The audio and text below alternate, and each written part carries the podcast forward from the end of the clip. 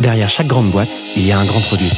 Derrière chaque grand produit, il y a des gens talentueux, passionnés et ambitieux. Oh, that's music to my ears. On les appelle Product Manager, CPO ou Product Leader. Oh, yes, yes. Quel que soit leur titre, ils ont tous la même mission. Devenir la clé de voûte de leur entreprise à la croisée du design, du business et de la tech pour créer les futurs produits indispensables de demain. Well, that's excellent.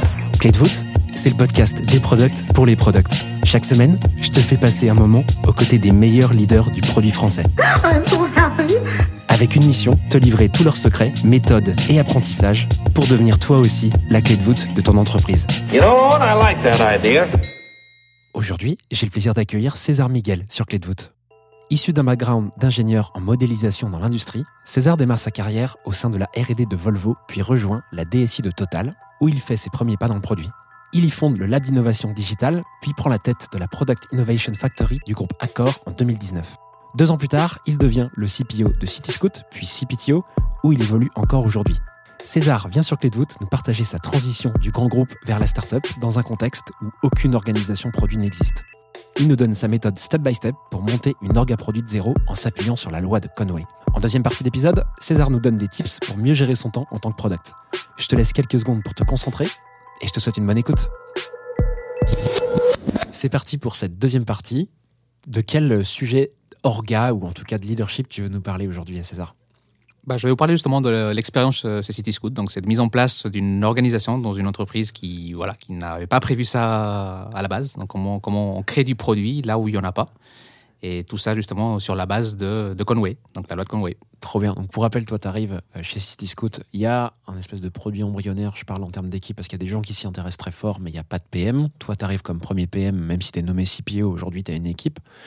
Euh, donc ça, c'est pour le contexte pour les gens qui n'auraient pas écouté la première partie de l'épisode. Tu parles de la loi de Conway à l'instant. C'est quoi la loi de Conway? Alors, la loi de Conway, si je la lis explicitement, c'est toute organisation qui conçoit un système au sens large concevra une structure qui sera la copie de la structure de communication de l'organisation. Donc, grosso modo, si je le traduis dans des termes un peu plus euh, vulgaires, ça veut dire que le code ou la, la, la structure de ce qui est produit par l'entreprise copie l'organisation de l'entreprise. Et une chose et l'autre sont liées. Grosso modo, on ne peut pas changer une organisation sans changer le code, si on pousse ce truc à l'extrême. Hyper intéressant. Mais comment tu as pensé à ça? Tu as fait des cours, de, fait des cours avant d'y aller? C'est très connu, hein. c'est très connu et c'est en fait c'est classique. L'entreprise va reproduire dans dans son système, donc dans son code, ce qu'elle est. Et à l'inverse, elle ne pourra pas être autre chose que ce qu'elle a fait dans son code. Donc moi, la- la- la- la- le vrai truc, c'est le vrai sujet, c'est ça. C'est moi, je suis arrivé dans une entreprise qui avait produit un code, qui avait produit un système qui avait été fait pour copier une organisation existante. Et comment on change une organisation alors que le code n'est pas fait pour? Je donne un exemple tout clair. Quand toute l'entreprise, toutes les repositories, donc tous les, les, les, endroits où on stocke notre code sont faits par technologie, parce qu'historiquement, l'entreprise est organisée par technologie, donc du PHP, euh, du front en React Native, etc. Comment est-ce qu'on change ça? En produit. Comment est-ce qu'on dit maintenant, alors que tout notre code est fait comme ça, comment est-ce qu'on commence à parler de utilisateur final? Comment est-ce qu'on commence à parler de opérateur? Comment est-ce qu'on commence à parler de user Alors qu'il n'y a rien dans ce qu'on a produit qui reflète ça. Il n'y a aucun vocabulaire comme ça qui est évoqué euh, parmi, euh, parmi les équipes? Si, quand même. Enfin, il y a quand même des- Ouais. des- c'est toujours des users. Ouais. Mais, mais ce qui est produit, l'organisation de, de- de ce qui est produit est faite pour ressembler à l'organisation de l'entreprise. Je comprends. Et l'inverse aussi. Et qu'est-ce qu'on change d'abord? Si on change le code et que l'or- l'or- l'organisation de l'entreprise n'est pas identique, ça ne marchera pas. Si on change l'entreprise et qu'on ne change pas ce qu'on produit en code, ça ne marchera pas non plus.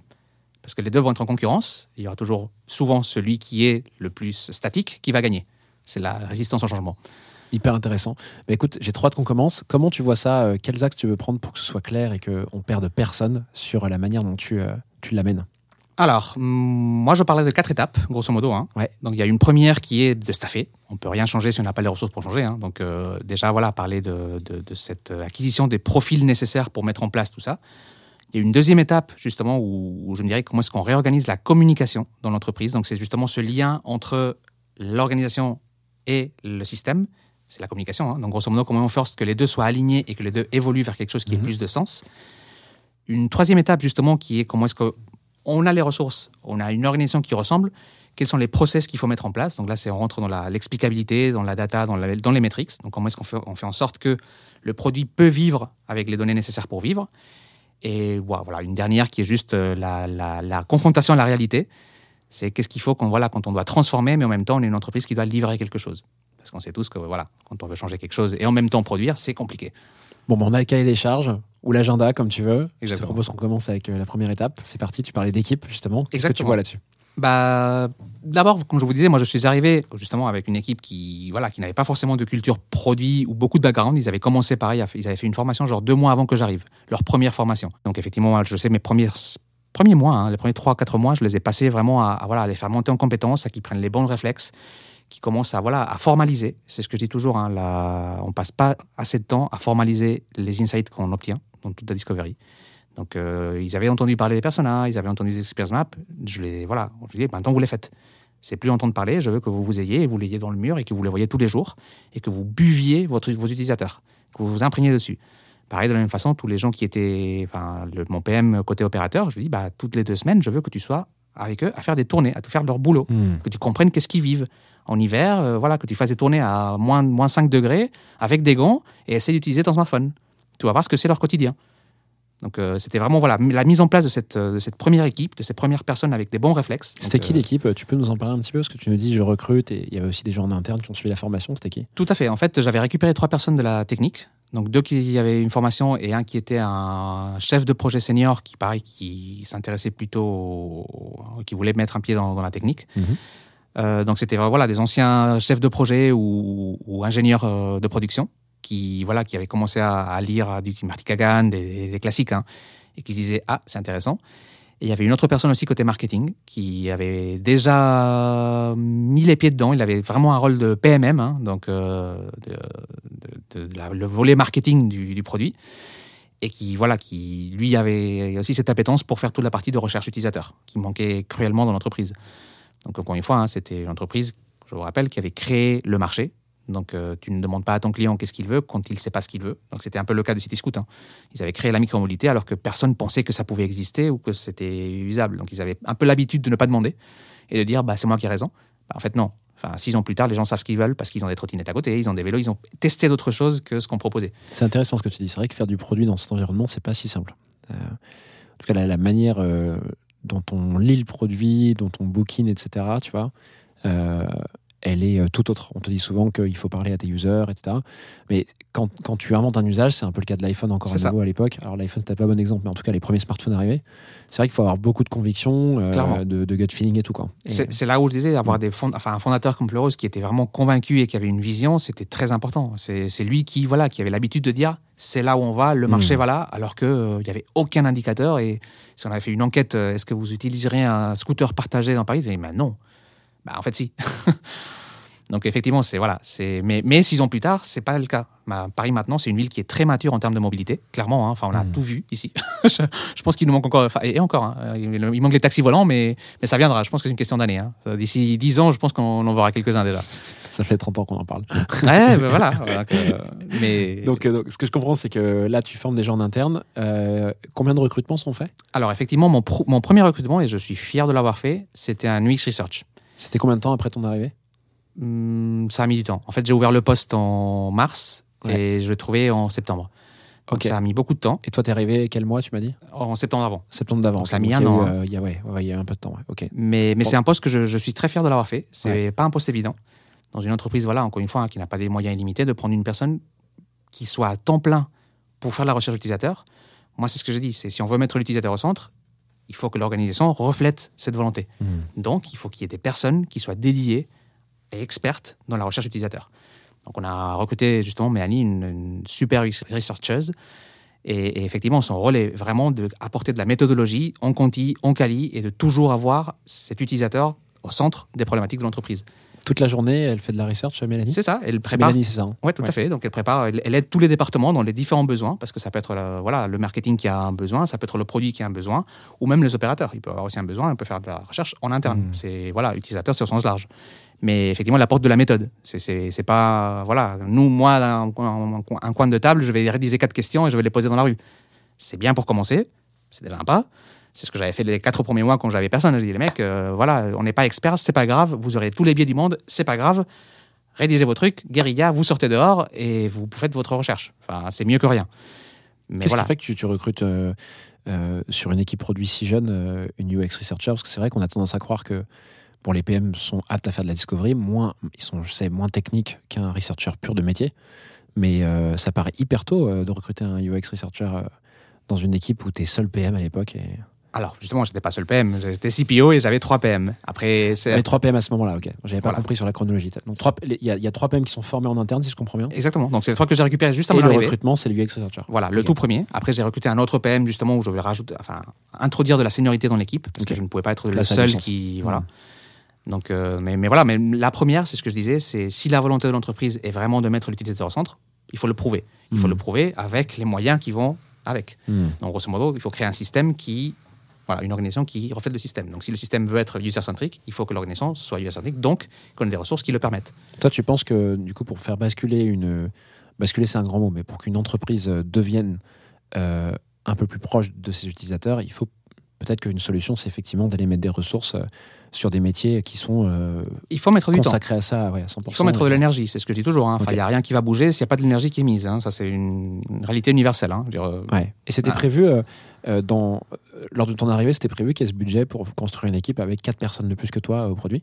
Tout à fait. En fait, euh, moi, à mon arrivée, justement, la volonté de Bertrand Almayer, donc le, le DG à l'époque qui m'a qui qui m'a embauché, c'était de créer justement cette équipe produit qui n'existait pas. Lui, voilà, il venait du pareil, c'est le, le fondateur de Marcel, donc il venait d'un monde où voilà, il comprenait l'utilité d'avoir euh, une équipe produit qui puisse arbitrer. Et moi, c'est pareil, c'est quelque chose que je, dis toujours. hein. c'est classique dans les entreprises que le produit naisse à l'intérieur de la technique, à l'intérieur du marketing. Pour moi, c'est un signe de début, mais c'est clairement les entreprises qui sont comme ça, pour moi, n'ont pas fait le shift vers le produit. C'est Le produit ne peut pas dépendre de la technique, ne peut pas dépendre du marketing, parce que justement, il faut qu'il soit capable d'arbitrer entre les besoins du business, donc du marketing, de la technique, les besoins d'évolution, de dette, etc., et de l'utilisateur final, Mm. qui ne sont pas forcément alignés tous les trois. Ouais. Donc, s'il n'y a pas quelqu'un qui est indépendant des trois, toute décision sera biaisée. C'est pour ça que c'est important d'avoir cette séparation. Et effectivement, à mon arrivée, j'ai pris les ressources, donc on a créé cette équipe séparée pour pouvoir justement faire de l'arbitrage entre est-ce que voilà, je priorise un sujet parce qu'il a beaucoup plus de valeur, même si c'est un sujet poussé par, la, par le business, par le marketing Est-ce que c'est un sujet de dette que je dois prendre tôt ou tard parce que sinon bah, je perds trop de temps et je, je paye trop cher?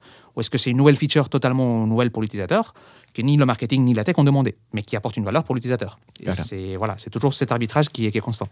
Ok, donc pour reprendre, pour construire cet orga de zéro, toi tu formes 3 PM, tu fais un recrutement du UX researcher, tu crées un équilibre. On fait, avait un designer avec- externe, donc Ouais. on a toutes les compétences. T'avais quoi en externe, pardon un, un designer. Un designer externe, ouais, ok. Voilà, donc on a une équipe maintenant qui est autonome dans l'exploration, voilà, où il y a une personne en plus qui est en charge. Et on arrive au point 2, qui est la deuxième étape, c'est la communication. C'était aussi pour ça que c'était important d'avoir cette UX researcher. C'est comment est-ce qu'on crée des canaux de communication dans l'entreprise pour que tout le monde dans l'entreprise mette le client au centre. Donc on a commencé à créer justement ce qu'on appelle le user, user insight. Donc tous les mois, il y a un point qui est fait par, euh, par Mélanie, par les PM et les gens du marketing qui sont justement proches, même de la relation client, du client, pour que toute l'entreprise sache qui sont nos clients, qu'est-ce qu'ils nous disent et comment ils évoluent. Mhm. Donc en gros, c'est là où on va montrer à toute l'entreprise bah, notre NPS, nos retours sur les stores, sur les réseaux sociaux.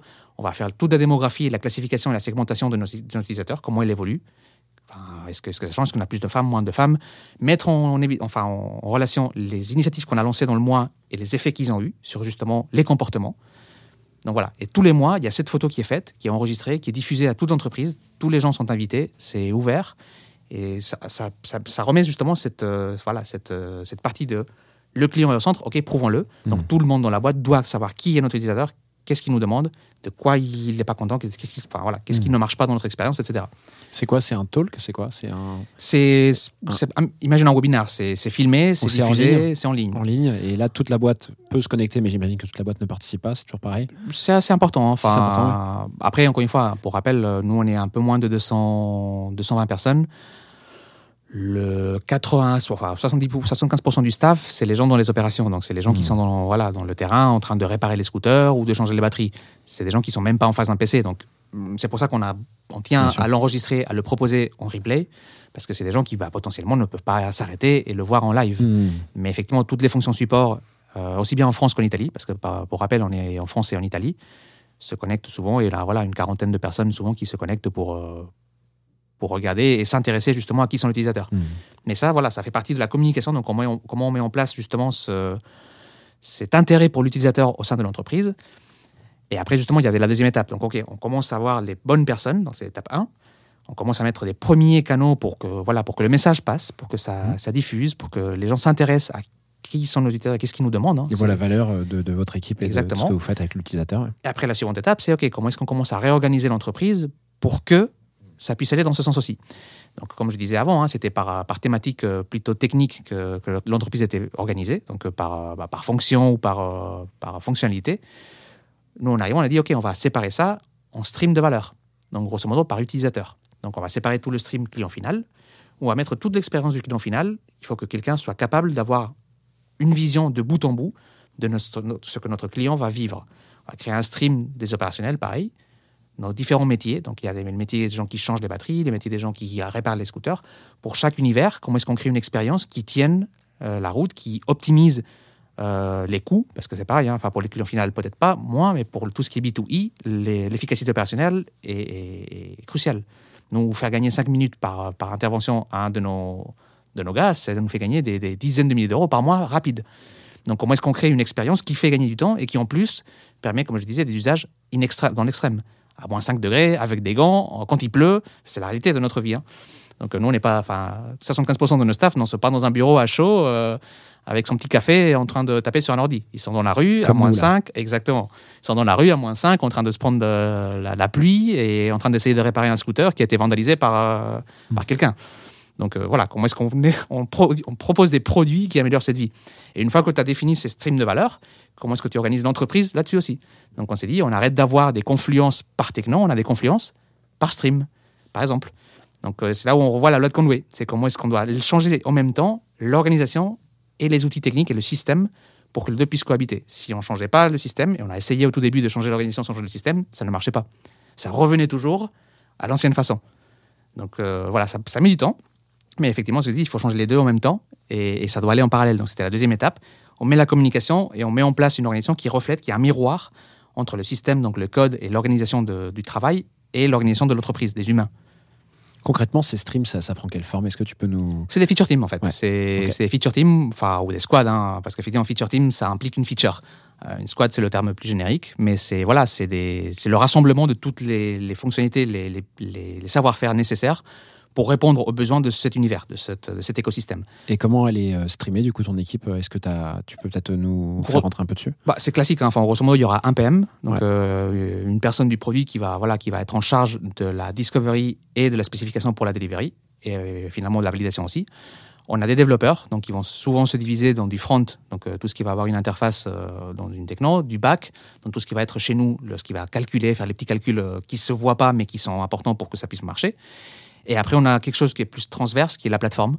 Donc, qui va gérer l'infrastructure, qui va gérer les, les services partagés aussi bien par les clients que par, euh, par exemple, les opérateurs, par toute application de Cityscoot.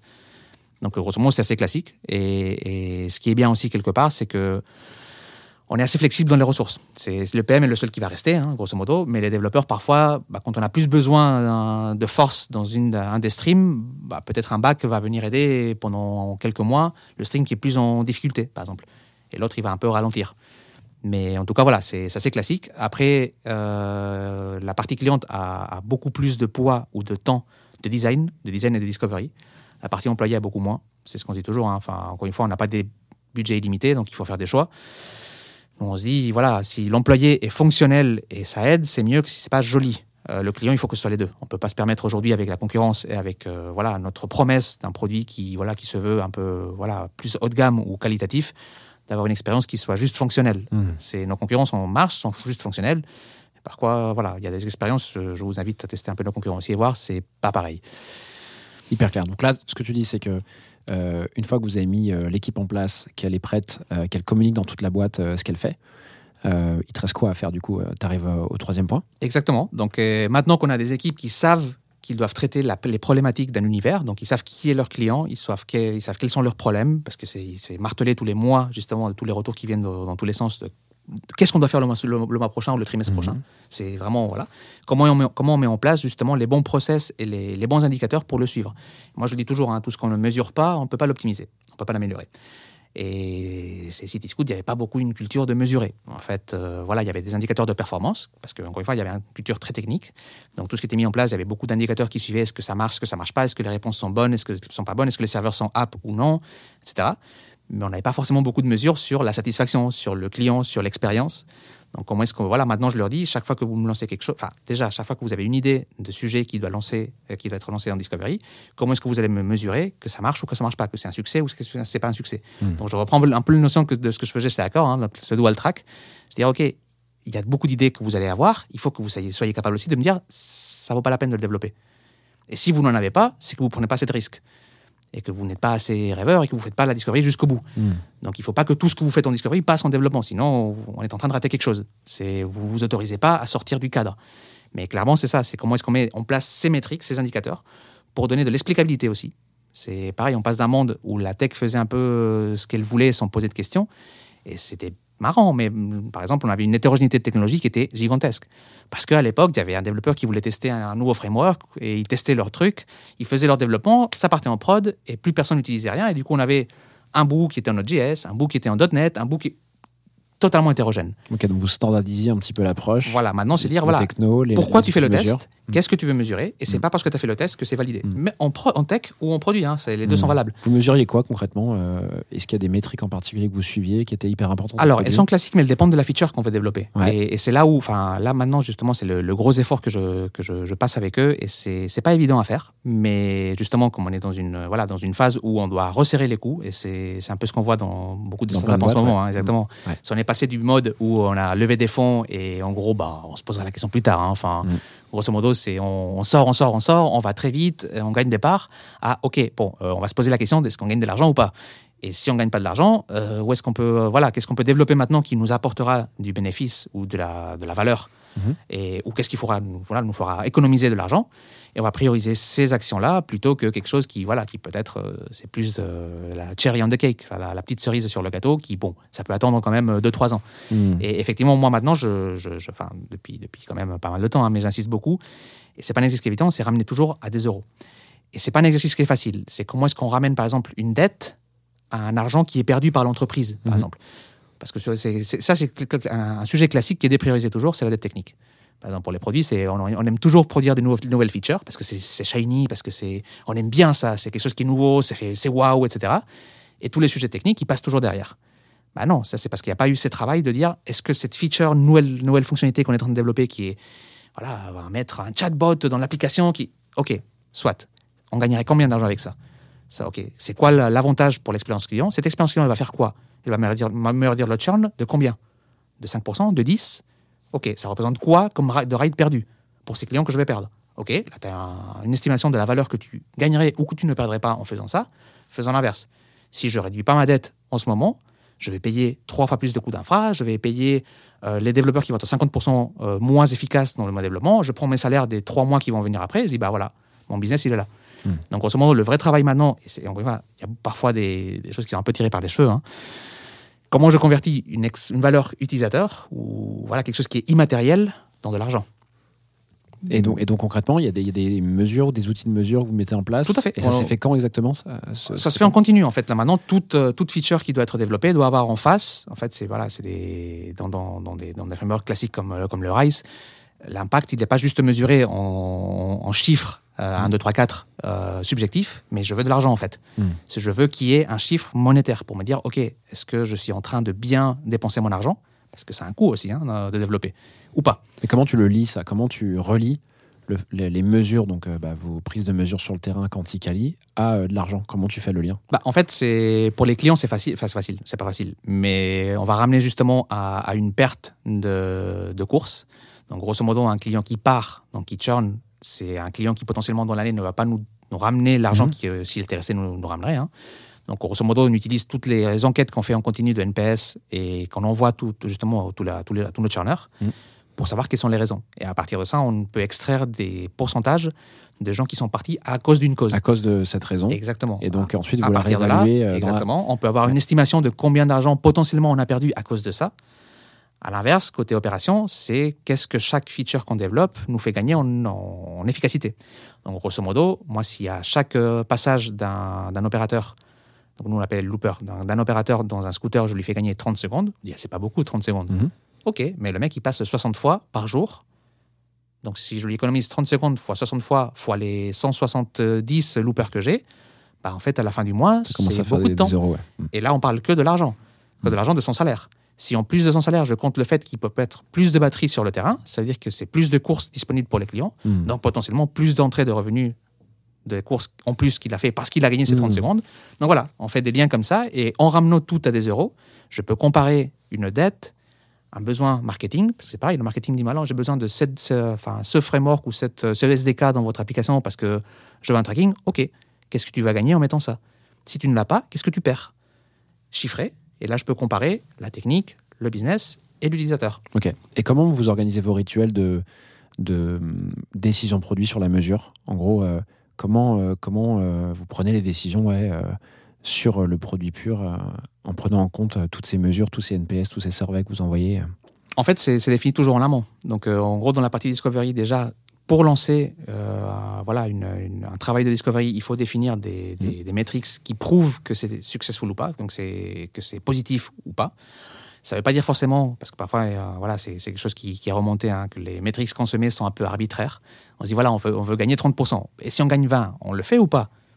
En tout cas, on s'est mis un objectif. Si on ne l'a pas fait, ça aurait été trop ambitieux. Et il faut se poser la question après, c'est un travail plus personnel pour chaque PM que je travaille avec eux dans le coaching, c'est pourquoi est-ce que tu as pensé que tu arrivé à 30 Mhm. alors qu'on n'a pas arrivé à 30 Est-ce que c'est voilà, est-ce que c'était toi qui connaissais pas suffisamment ton, ton client?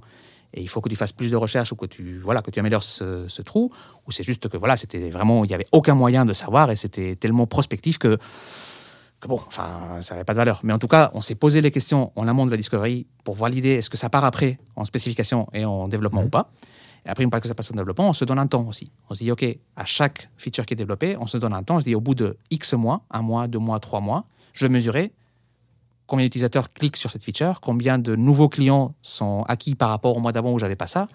Dans mes enquêtes, c'est pareil, je vais introduire cette question pendant un ou deux mois, le temps d'avoir l'info, et après on l'enlève. Donc voilà, il y a toujours un mélange entre du quali et du quanti pour voir si ce que j'ai développé valait la peine ou pas. que vous faites en boucle, euh, si je comprends bien. Tout à fait, exactement. C'est en continu en fait. Donc euh, nous, notre MPS, il est envoyé constamment, il est actualisé tous les mois. Et comme je disais, le User Insight, donc euh, notre UX Researcheuse, elle va actualiser justement les, que- les questions qu'elle pense par rapport aux enjeux et aux informations qu'on doit Mhm, obtenir pour le bien mois des features qui viennent de sortir. Hyper clair. Et je crois qu'il nous reste un point après euh, la Exactement. mesure, qui est le dernier point. Donc tout à fait. Donc c'est c'est vraiment l'enjeu quand on confronte tout ça à la réalité. C'est on est une boîte où il n'y a pas forcément effectivement tous les moyens du monde. Comment on transforme alors qu'on doit quand même délivrer Et c'est toujours la vraie question. C'est vraiment l'enjeu. C'est pour ça qu'on a pris pas mal de temps parce qu'en en se disant ça, on se dit bah voilà, on décide qu'on change l'orga. Demain, on est voilà, on est réorganisé, c'est bon, tout marche. Bah non, parce qu'il faut quand même délivrer sur l'ancien système. Donc comment est-ce qu'on continue à, assurer un service avec une un système ou une architecture et une euh, voilà qui est qui est scalée et qui on peut pas changer parce que sinon on l'arrêterait et du coup on peut pas débrancher le système tous nous changer de siège et rebrancher parce que nos clients ils utilisent tous les jours tout 24 heures sur 24 notre service est disponible. Donc voilà l'enjeu est vraiment de comment est-ce qu'on arrive à, voilà à, changer les gens et le système tout en délivrant. Et, c'est vrai que c'est un vrai enjeu. Euh, j'ai pas forcément la bonne réponse, hein, parce que voilà, c'est la première fois où j'ai, typiquement dans les grands groupes, c'était pas les enjeux ça. Il y, y avait plus de moyens, donc en gros, quand tu veux transformer, tu mets un extra, et le reste, bah, comme, comme c'est c'est total, j'ai créé l'équipe digitale versus l'équipe DSI. Ils n'avaient Mhm. pas arrêté la DSI pour transformer, ils ont juste créé un truc à côté. Là, j'ai pas les moyens de faire une équipe à côté pour transformer et, et- et laisser. Donc, donc ça a pris du temps, ça a pris pas mal de temps. Le vrai effort justement, et je pense que ce qui marche, et, mais par contre, je- voilà, c'est c'est très dans la méthode, dans les pratiques du produit, donc c'est j'apprends rien à personne. C'est de faire travailler les gens et de faire que voilà que ce soit eux-mêmes qui, qui participent à la construction de, cette de- organisation. Donc on a fait beaucoup d'ateliers où tous les gens du, du produit, de la technique et de la data, donc euh, voilà, tout le département que je gère maintenant en tant que, que CPTO, ensemble définissent quelle était la bonne organisation. Moi, à l'époque, voilà, je leur ai donné juste les consignes. Donc, voici les streams de valeur. Je veux que c'est mon, mon seul critère. C'est il faut que vous, vous traitiez de façon autonome les problématiques des utilisateurs finaux, des opérateurs ou de plateformes. Et à partir de là, dites-moi comment vous voulez travailler. Et c'est eux justement qui ont proposé cette organisation qui est presque matricielle, très inspirée de ce que fait aussi Spotify. hein. Donc il y a les, les squads qui sont par, par feature team, donc qui gèrent les- cet univers, cet univers, cette expérience par, euh, par utilisateur. Et après, ils se sont organisés aussi par chapitre, donc en gros par, par technologie, parce qu'ils voulaient quand même maintenir ce lien entre des gens d'une même technologie, pour avoir une homogénéité, pour avoir des bonnes pratiques, parce que pareil, il y avait des gens qui sont plus seniors que d'autres, pour avoir ce passage de connaissances, etc. Donc ils sont, voilà, c'est eux-mêmes qui ont décidé de, de cette organisation et c'est pas un truc qui est figé. Donc tous les trois mois, on fait, enfin ou tous les mois et demi, on fait des journées ensemble où on se rassemble et on se pose des, on se pose des questions. Est-ce que ça marche? Est-ce que ça marche pas? Qu'est-ce qu'on change? Hmm. Et ensemble, on décide. Donc effectivement, se délivrer et transformer. En fait, si c'est imposé, si, tu- si on impose une transformation, il faut arrêter de délivrer. On peut pas. Les gens s'arrêtent. Donc on faut, il faut surtout pas faire ça. Il faut les faire travailler eux-mêmes sur leur propre transformation et eux-mêmes se rendre compte de ce qu'ils peuvent faire et le pas qu'ils peuvent faire. Donc on leur donne une cible. Voilà ce que je veux. C'est, il faut qu'on soit orienté utilisateur, qu'on arrête de penser techno, que l'entreprise soit orientée par les streams de valeur. Mhm. Et après, c'est à eux de définir la meilleure façon de le trouver. Après, ça rejoint tous les principes du lean, etc. hein. Les décisions sont toujours meilleures prises, plus proches de la problématique. Quoi. Donc, euh, Hyper clair. Est-ce que tu peux nous résumer, César, les quatre points que tu viens de nous donner avec euh, un Tout à niveau de fait. détail euh, hyper granulaire Tout à fait. Donc le, premier, comme je disais, c'était avoir les bonnes ressources. Donc c'est embaucher et, voilà et faire en sorte que on, a toutes les compétences nécessaires. Deuxième étape, c'est faire, enfin aligner la communication de l'entreprise et aligner l'organisation et le système, chose qui est pas évidente. La troisième, c'est introduire justement les métriques et l'explicabilité dans le système. C'est être capable de justifier la valeur pour toute action qui est rajoutée. Et la quatrième, c'est justement faire en sorte que les équipes soient elles- elles-mêmes porteuses pour pouvoir aligner une transformation et le delivery. Voilà, j'espère que cet épisode t'a plu. I have everything here. Si c'est le cas, tu peux me soutenir de deux façons. Laisser 5 étoiles sur Apple Podcast ou Spotify et un petit commentaire, ou partager cet épisode à une personne de ton entourage. Oh, yes, yes. Je te remercie vraiment pour tes retours. C'est grâce à toi que j'améliore Clé de voûte pour le rendre utile à ton quotidien. Darling, this trip's an inspiration. Je te donne rendez-vous la semaine prochaine pour un tout nouvel épisode riche en contenu actionnable. À très vite I'm so happy.